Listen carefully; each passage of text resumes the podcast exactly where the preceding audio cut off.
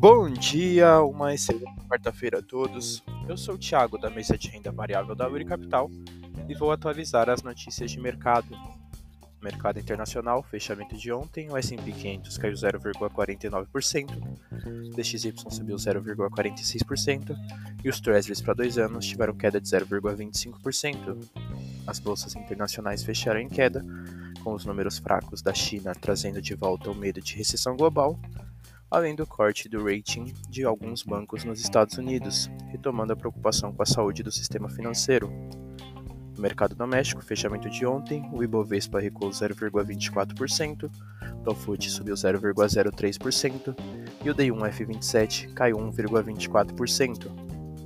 Bolsa doméstica fechou em leve queda, com a saída de capital estrangeiro, os números fracos da China pesando contra as empresas ligadas a commodities e com a queda no setor bancário com um cenário internacional desfavorável. Indicadores para o mercado doméstico no dia de hoje, teremos as vendas no varejo saindo às 9 horas da manhã. No radar doméstico, manter atenção com as discussões sobre as reformas tributária e fiscal e com o balanço das empresas. Essas foram as notícias de hoje. Desejo a todos ótimos negócios.